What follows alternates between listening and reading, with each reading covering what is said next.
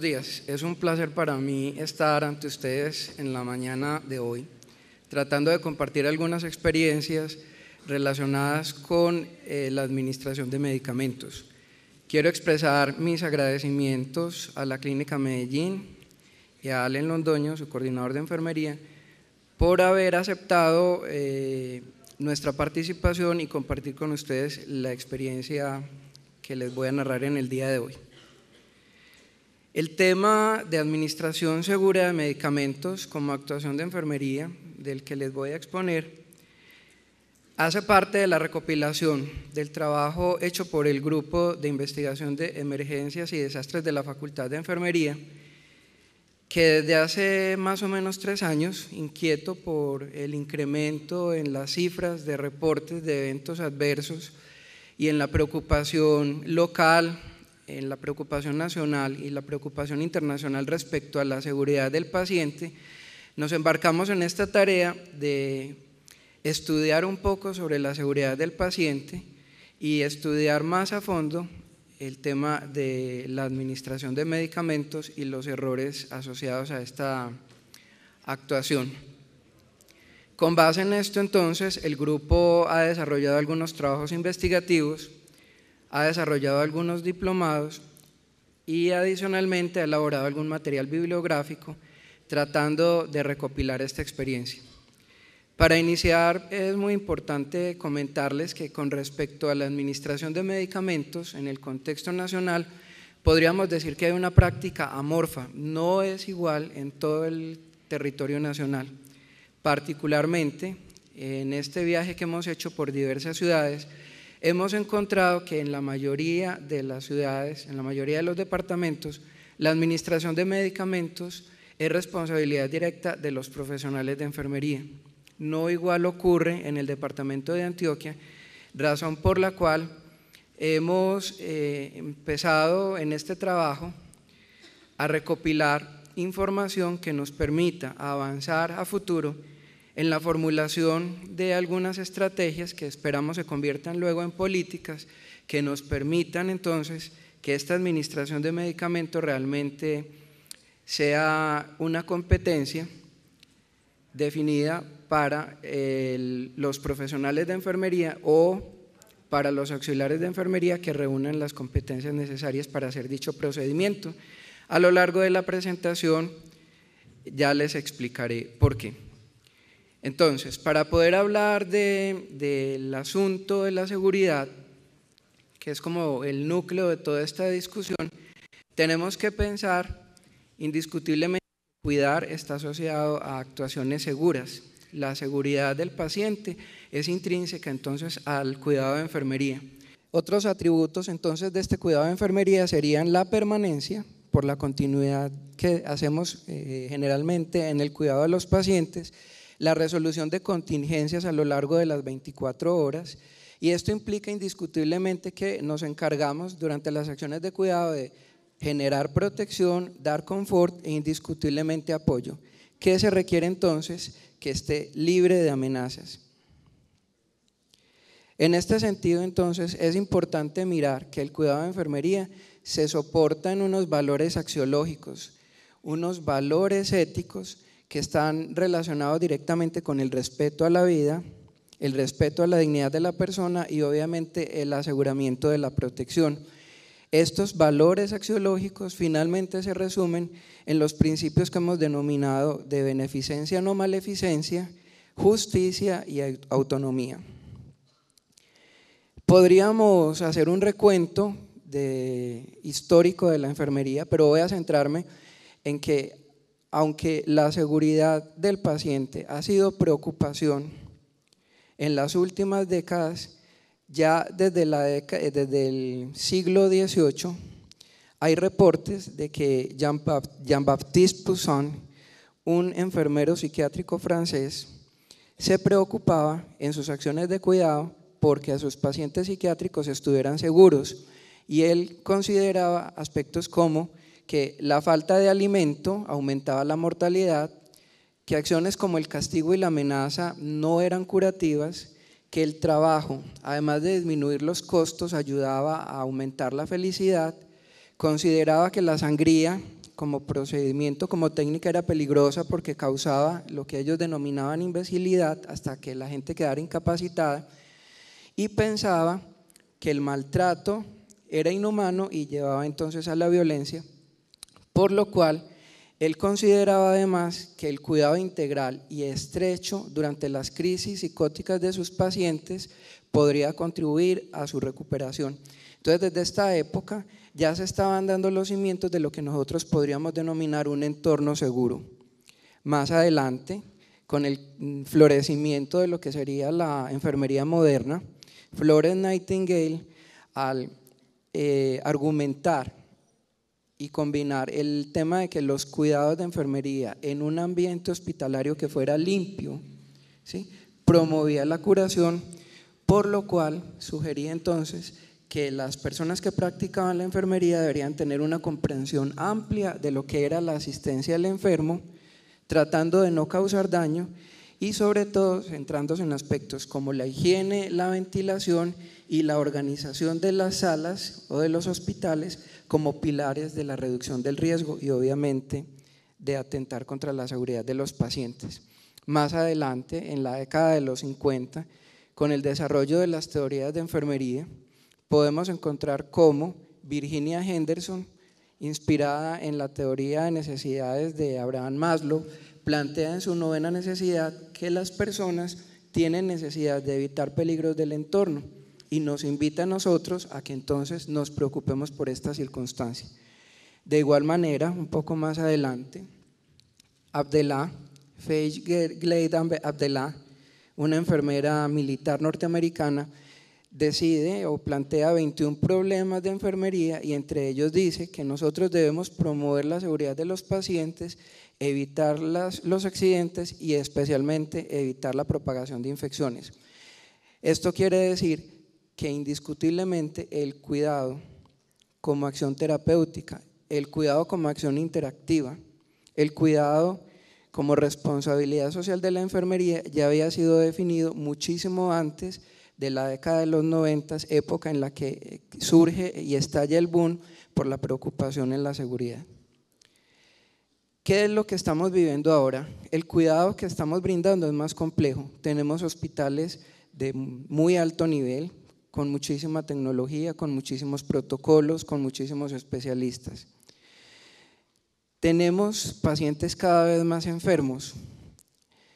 pacientes que tienen varias comorbilidades y asociado a esto polifarmacia, es decir, dos, tres, cuatro o más medicamentos para controlar sus dolencias.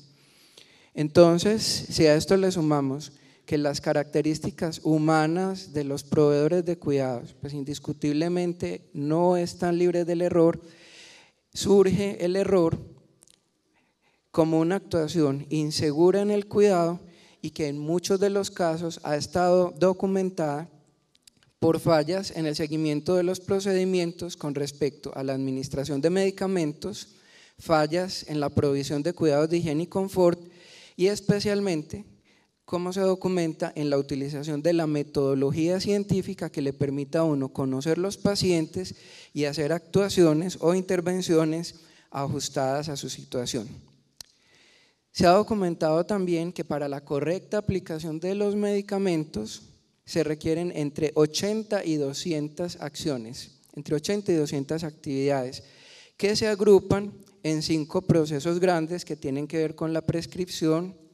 la transcripción de la orden, la preparación, la dispensación y la administración de los medicamentos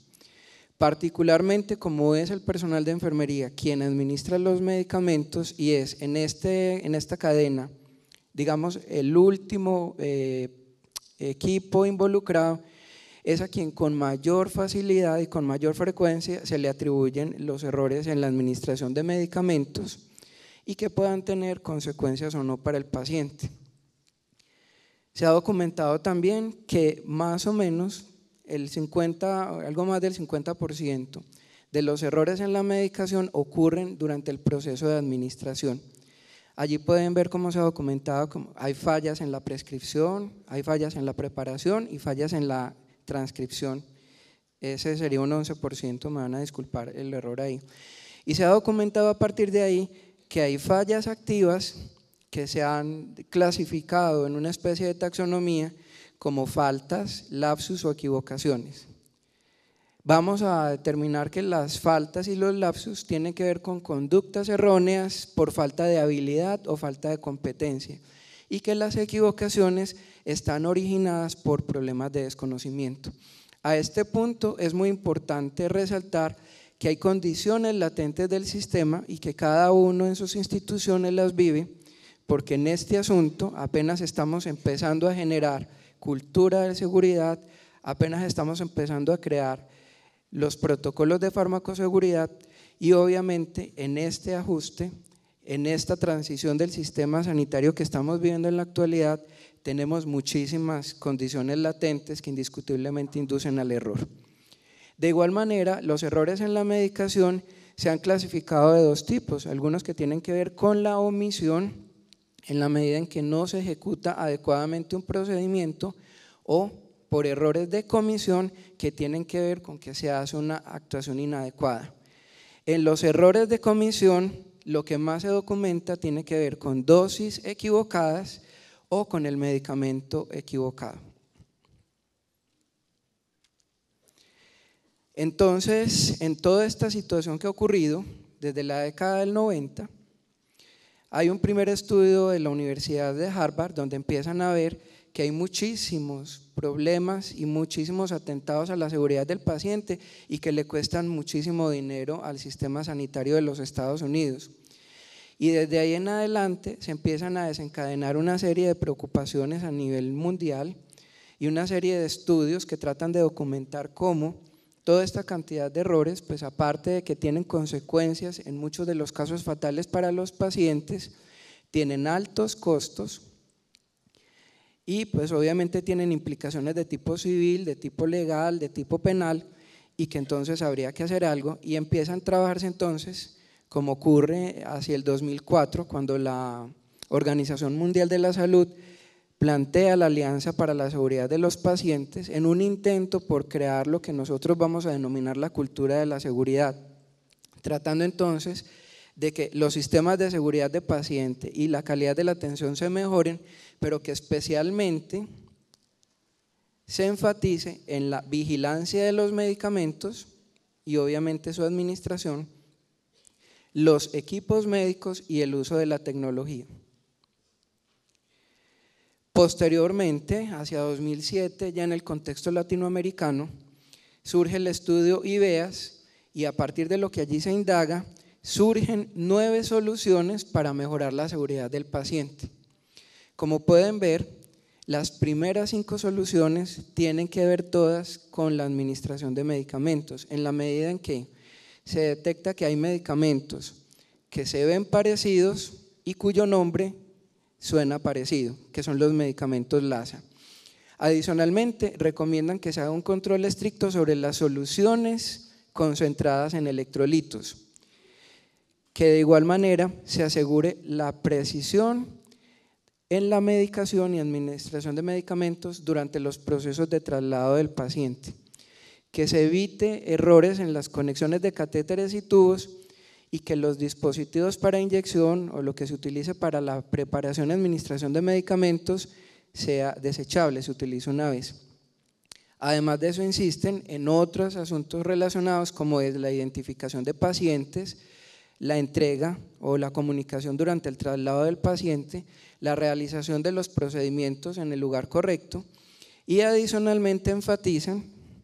en el mejoramiento de la higiene para prevenir las infecciones asociadas al cuidado y a partir del cual surgen los cinco momentos de la higienización de las manos que hemos paulatinamente incorporado en nuestra práctica cotidiana. Esto crea entonces o invita a la creación de un contexto de cultura de la seguridad que indiscutiblemente como cultura implica cambios en los patrones de actuación profesional. Ya no es como me gusta, ya no es cómo lo hacemos, sino cómo se debe hacer. Esto implica asumir conciencia de riesgo y daño, implica que cuando se detecte el error se controle y sobre todo implica un esfuerzo colectivo. Si ustedes pueden ver esos pilares, tienen que ver entonces con que se trate de avanzar en que se libre de culpa a las personas que por alguna circunstancia tienen un error en la administración de un medicamento, que a nivel institucional se asignen los recursos necesarios para poder crear una política de seguridad y que obviamente esto conlleve a que se notifiquen los errores sin temor al castigo. Les decía que estos pilares que tienen que ver con los cambios en los patrones de actuación profesional y el control de errores están directamente ligados con la adopción de los protocolos de seguridad que se utilizan en la aeronáutica civil, perdón, en la aeronáutica y en la medicina nuclear. Entonces, a partir de allí empiezan a gestarse nuevos movimientos que indiscutiblemente involucran a los profesionales médicos, por su responsabilidad en el tema de la prescripción. A los integrantes del equipo de enfermería, a los farmacéuticos, esto ya nos obliga entonces a hablar directamente con los farmacéuticos para poder estar en diálogo constante con ellos y saber qué pasa con los medicamentos, especialmente cuando tenemos duda. No nos tenemos que aprender la farmacología de Goodman y Gilman, ni mucho menos, ni el Bademecum, pero indiscutiblemente, ante la duda, el pilar fundamental es doble chequeo y siempre preguntar a quien tenga el conocimiento o a quien tenga la certeza. Adicionalmente, ¿qué implica esto? Incorporar protocolos de actuación inspirados, como les decía, en la aeronáutica y en la eh, energía nuclear que tienen que ver con el cross-check o doble chequeo Adicionalmente, el cumplimiento del marco legal y jurídico que regula el ejercicio de la enfermería en Colombia y la adopción, y ahí sí nos toca en las instituciones de salud, avanzar en la formulación de políticas de cuidado. Tenemos políticas de insumos, políticas de seguridad, políticas de calidad, pero políticas de cuidado en muchos de los casos no se ven claramente definidas y esto conlleva a que tengamos muchísimas dificultades y a que tengamos unas prácticas diferentes en, en términos generales y sobre todo en la administración de medicamentos. Esto me remite entonces a que en el marco legal, la ley 911 de 2004, que es el Código Deontológico de Enfermería, plantea en el artículo 13 que la administración de medicamentos es responsabilidad del profesional de enfermería. Sin embargo, más adelante, hacia el 2005, cuando se crea eh, el decreto que regula las competencias y los niveles de formación, se plantea que se puede delegar al personal auxiliar de enfermería siempre y cuando se haga una evaluación circunstancial en cuanto a que la gravedad del paciente, el contexto en el que se está brindando el cuidado, el estándar de calidad que se quiera llevar pero sobre todo la competencia que esta persona a quien yo le delego la responsabilidad, a quien le delego la actividad, sea capaz de hacer una actuación totalmente segura. Esto entonces requiere una sólida formación en conocimientos científico-técnicos, éticos, estéticos e interpersonales, no solamente es ir a poner el medicamento, sino interactuar con el paciente, porque pues, sabemos que es introducir una sustancia química en su organismo que va a ocasionar unas respuestas y mínimamente yo debo saludarlo y preguntarle cómo le fue con el remedio que le estoy poniendo. Implica conocimientos en farmacocinética y farmacodinamia. ¿Qué pasa con el medicamento una vez llega la sangre del paciente, una vez llega a los tejidos donde tiene que actuar? y cómo se comporta y después de eso cómo se elimina. ¿Qué implica también? Conocimientos amplios sobre qué es el efecto que yo quiero lograr, efectos terapéuticos, qué es lo que puedo esperar, como los efectos secundarios, los efectos adversos e incluso los que me indiquen que ya hay niveles tóxicos y sobre todo, y en este momento que estamos cuidando pacientes que están polimedicados, las interacciones entre medicamentos y las interacciones entre medicamentos y alimentos, que es un nuevo ingrediente que se le suma. Esto implica entonces el conocimiento y la adopción de protocolos institucionales y guías de manejo. En este orden de ideas, y cuando yo hablo de la competencia, yo recomiendo y desde la experiencia que hemos recogido en el grupo, la aplicación de la metodología científica para el cuidado que conocemos como proceso de atención de enfermería, los conocimientos amplios sobre farmacología, los conocimientos sobre los protocolos de farmacoseguridad y farmacovigilancia y en especial el razonamiento crítico. No basta con tener el libro, ni tener el Google o tener cualquier fuente de consulta rápida, sino que yo pueda aplicar ese conocimiento a la situación específica del paciente y poder resolver sus situaciones. En este orden de ideas nosotros recomendamos que para poder aplicar este proceso debemos partir siempre de una valoración del paciente y del medicamento que debemos determinar cuáles son potencialmente los problemas que pueda tener o que pueda presentar derivados de la administración del medicamento,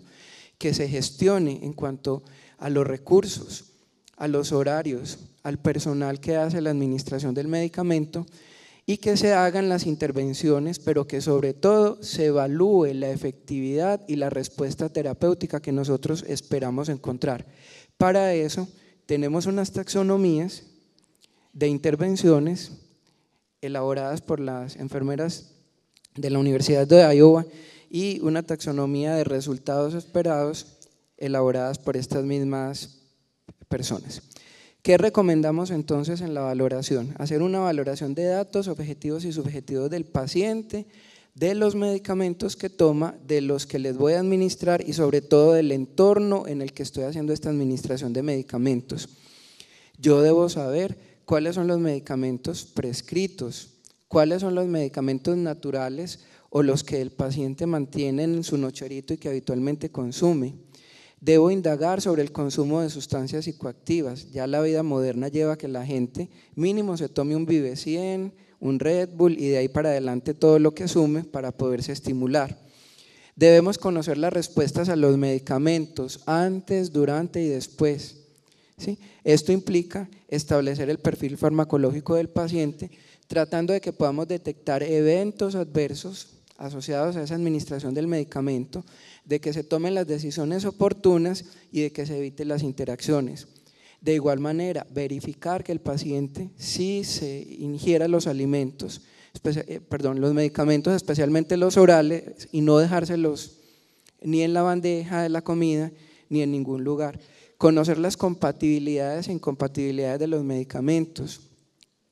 saber en qué horario el paciente se los toma en su casa. Muchas veces él en su casa se toma el medicamento para la presión a una hora, llega a la institución y yo se lo cambio. Luego entonces la respuesta no va a ser la misma y vamos a encontrar que no logramos lo que pretendemos.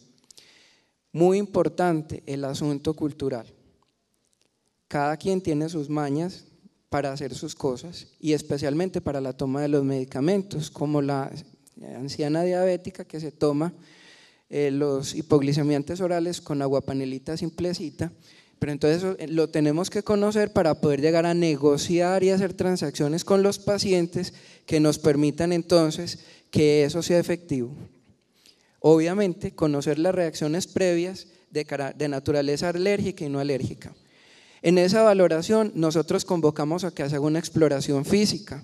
Existen modelos de enfermería que nos dan esquemas de valoración.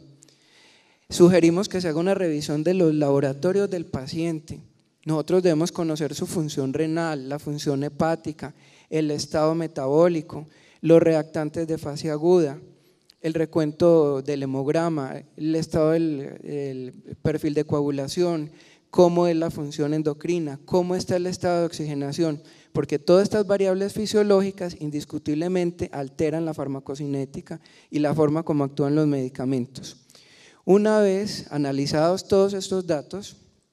nosotros planteamos una serie de problemas y como les decía, hay una institución llamada NANDA que ha recogido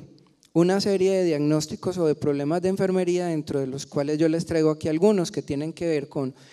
un régimen terapéutico inadecuado, que tienen que ver con algunos asuntos eh, o algunos efectos que los medicamentos pueden causar en el cuerpo de los pacientes como deterioro en la función hepática, que inestabilice la glicemia, que cause eh, desequilibrio hidroelectrolítico, que causan estreñimiento, que disminuyan la motilidad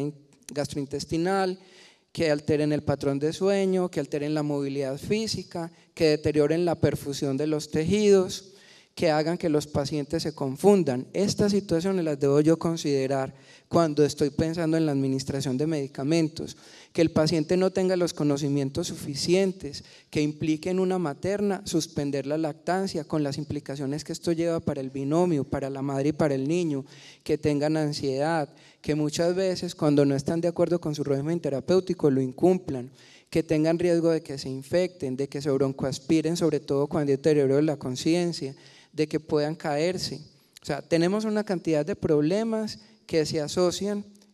con la administración de algunos medicamentos y que nosotros debemos considerar en esa valoración. Una vez detectados estos problemas, eh, la taxonomía NIC habla de una etiqueta principal que se denomina administración de medicamentos, pero hay tantas etiquetas como vías de administración disponibles hay. ¿En qué consiste? En preparar, administrar y evaluar la efectividad de los medicamentos que son prescritos y de libre dispensación. Esto implica entonces una serie de actuaciones como mirar qué medicamento voy a poner, la fecha de caducidad, utilizar los equipos adecuados, no utilizar cosas que no estén etiquetadas, hacer una adecuada disposición de lo que no se utiliza sobre todo con respecto al medio ambiente, y esto está incluido dentro de los protocolos de farmacoseguridad, la valoración constante de los signos vitales en muchos de los casos, antes, durante y después de la administración del medicamento, la revisión de los eh, exámenes de laboratorio, ayudar al paciente a que tome la medicación oral, administrar esos medicamentos con la técnica y por las vías que son adecuadas, verificar las normas y los procedimientos adecuados. Y especialmente mirar esos efectos terapéuticos que la medicación causa en el paciente. Pensar en las interacciones, que ya lo he repetido en varias veces, y especialmente verificar ante la duda con la persona que prescribe. Finalmente, uno de los asuntos tiene que ver con el registro, de acuerdo a las guías y protocolos. Debemos considerar algunas situaciones especiales que alteran la farmacocinética y la farmacodinamia, como son los casos de embarazo y lactancia y los casos eh, o la administración de medicamentos en las personas ancianas. También debemos considerar que hay medicamentos que tienen un muy estrecho margen terapéutico y que las altas concentraciones plasmáticas de estos medicamentos conllevan a efectos tóxicos que pueden generar graves complicaciones en los pacientes. Luego, para esto, en muchos de los casos se prescribe la dosificación en sangre, bien sea de niveles pico, que se hará dos horas después de la administración del medicamento, o de niveles valle, dos o una hora antes de la administración de la siguiente dosis. Implica el conocimiento sobre las interacciones y la forma como actúan sobre la farmacocinética y la farmacodinamia, porque particularmente en situaciones críticas y en situaciones de enfermedad hay modificaciones del pH, no hay suficientes proteínas para transportar, hay retraso en el vaciamiento gástrico, hay una inadecuada distribución del medicamento y obviamente pues se altera todo el metabolismo. Cuando hablo del conocimiento de los protocolos de farmacoseguridad y de farmacovigilancia, es el desarrollo de esas actividades que tienen que ver con la detección, evaluación y entendimiento y prevención de esos eventos adversos o problemas asociados con los medicamentos que administramos. Según esto entonces, y ya para tratar de, concluir, nosotros hemos empezado a construir algo que hemos denominado los mandatos. Ya no hablamos de los cinco correctos, sino que hablamos de unos mandatos para la administración segura de medicamentos que tienen que ver indiscutiblemente con la verificación de la prescripción médica como pilar fundamental. A partir de ahí, otros procesos que tienen que ver con la solicitud y dispensación del medicamento, garantizando que haya condiciones óptimas de temperatura en el transporte y almacenamiento de los medicamentos. En este sentido, y como lo planteaba el conferencista anterior, hay instituciones en las que tenemos centrales de preparación de unidosis que se llevan directamente a los servicios y allí se administran, pero esta situación le corresponde principalmente al equipo de enfermería, especialmente la preparación, con lo cual tenemos que tener certezas en las compatibilidades de las soluciones en el momento de hacer la reconstitución. Es muy importante que nosotros, al reconstituir los liofilizados, garanticemos la estabilidad de la molécula del principio activo y que la garanticemos estable durante el periodo en que ese medicamento se vaya a administrar, sobre todo cuando son infusiones intermitentes o cuando son infusiones continuas. Recomendamos la higienización de las manos y las medidas de asepsia y a partir de ahí empezar con lo que hemos denominado siempre los cinco correctos que tienen que ver con el paciente correcto partiendo de la identificación adecuada del paciente y asumir todos los protocolos necesarios. Nadie está exento de que en la misma sala donde hay tres camas, las tres señoras se llamen María, María A, María E y María T. Y en esa situación uno tiene que ser muy, muy cuidadoso. Debemos aplicar el medicamento correcto, con lo cual tenemos que tener conocimiento de las presentaciones y de las formas farmacéuticas y de sus formas de administración. En cuanto a la dosis correcta, utilizar los dispositivos que nos permitan hacer la administración correcta, bombas de infusión, jeringas adecuadas, eh, los cálculos necesarios con la básica regla de tres de toda la vida, o incluso, como ya pues contamos con algunos dispositivos de bomba de infusión, que simplemente le podemos ingresar los datos y ellos nos calculan las dosis, nos calculan el tiempo y nos garantizan pues eh, un flujo de infusión constante. En cuanto a la hora correcta, recuerden que para que los medicamentos actúen tienen que tener una concentración plasmática. Si yo pongo el medicamento dos horas después, como ocurrió y nos lo planteaba el conferencista anterior, en los antibióticos la capacidad inhibitoria disminuye y yo no logro el efecto terapéutico. Entonces es muy importante este asunto de la hora correcta, la vía correcta con la utilización de los dispositivos adecuados y consideramos además asuntos como educación al paciente y la familia. Él tiene derecho a saber qué le estamos poniendo. No la típica frase de ah, la droguita para el dolor, ¿sí? la, la droguita para la infección, la droguita para la fiebre. Se proscribe la palabra droguita porque en un contexto como el contexto colombiano, pues ya tenemos bastante problemas asociados a la palabra droga, entonces empleamos el término medicación, o los que somos así muy, o los que son muy españolizados la palabra fármaco. Luego de estas actividades, indiscutiblemente el registro y la documentación y sobre todo la evaluación. ¿Evaluación de qué? De la respuesta esperada. A partir de ahí entonces, la taxonomía NOC nos plantea que eh, el resultado esperado de enfermería cuando administro un medicamento tiene que ver con que yo cumpla cabalmente esa conducta de administración del medicamento y que para ello yo hice todas las acciones necesarias para poder administrar ese medicamento de manera segura para poder cumplir con los objetivos terapéuticos. Así las cosas, la administración de medicamentos requiere de formación, no solamente entrenamiento. Esto nos obliga entonces a que nosotros debemos pensar en la formación de competencias en el caso de las instituciones en las que se le delega la administración de medicamentos al personal de enfermería. No todo el mundo tiene las competencias. Indiscutiblemente, la administración de medicamentos está basada en el proceso interactivo humano. No solamente es ir a llenar la bureta, conectar los dispositivos, implica hablar con el paciente y saber qué es lo que está pasando qué es lo que le ocurre a él. Y esto, pues lo podríamos resumir en lo que se ha recogido en algo más de 150 años de historia de la enfermería, que es con unos patrones de conocimiento. Alguna, eh, hemos recogido conocimientos en cuanto a la ética y a las actuaciones éticas de enfermería. Luego, la administración de medicamentos tiene un profundo eh, valor, está cimentada en los valores de la ética. Requiere entonces el fortalecimiento personal, el fortalecimiento de uno como persona y como profesional para poder interactuar con esa persona que, a quien le estoy haciendo el procedimiento. Esto hace referencia con el patrón estético, cómo yo esos conocimientos que tengo los aplico en esa actuación segura de la administración de medicamentos. Subrayo aquí el patrón empírico, que es todo eso que recogemos a lo largo del tiempo durante nuestra formación y nuestra experiencia que tiene que ver con farmacología,